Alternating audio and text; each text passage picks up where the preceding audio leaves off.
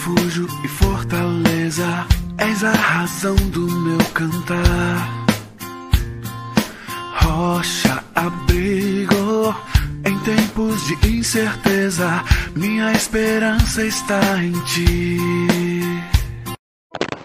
A confiança nos cuidados do Senhor. Hoje estamos trabalhando o Salmo de número 31. Salmo de lamento individual, um salmo de Davi. Esse salmo, esses salmos de lamentação têm como principais características a apresentação da confiança em Deus, a apresentação dos problemas, das crises, do sofrimento e um senso de gratidão e louvor. Esse Salmo 31, partes dele, já foi usado por Jonas, por Jesus, por Jeremias e até mesmo pelo próprio Davi, na sua velhice, na descrição que ele faz no Salmo 71.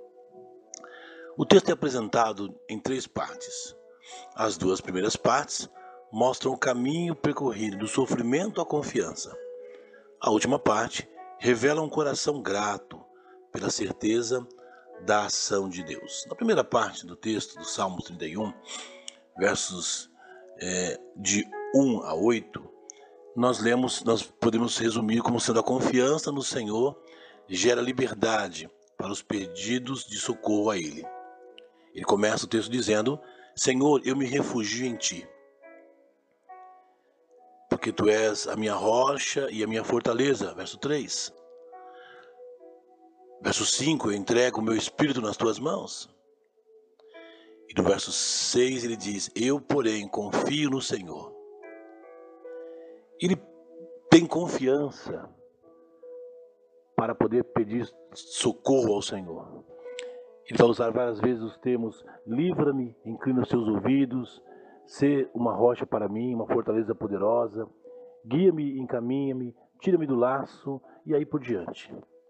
Ele vai dizer no, final do verso 7: Pois tens visto a minha aflição, tens conhecido as minhas angústias, e não me entregaste nas mãos do inimigo, firmaste os meus pés no lugar seguro. Essa primeira parte do texto, você percebe claramente este caminho ah, do sofrimento para a confiança. Na segunda parte do texto, verso de 9 em diante, ele vai dizer, nós podemos resumir como sendo a intensidade do sofrimento não destrói a confiança no Senhor. Ele começa no verso 9 ao Senhor, estou angustiado.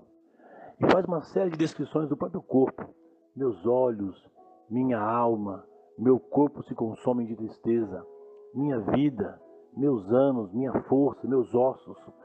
Minha vida está consumida pela angústia, meus anos pelos gemidos, minha força desfalece, os meus ossos se consomem em razão da minha culpa.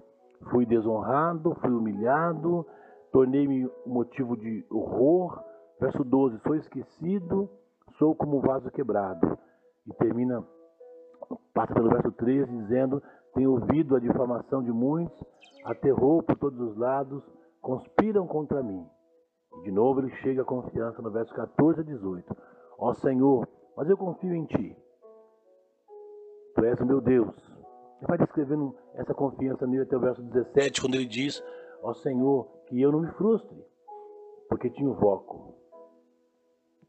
Ele termina a terceira parte do texto, de 19 até o verso 24. Os cuidados de Deus geram gratidão e louvor.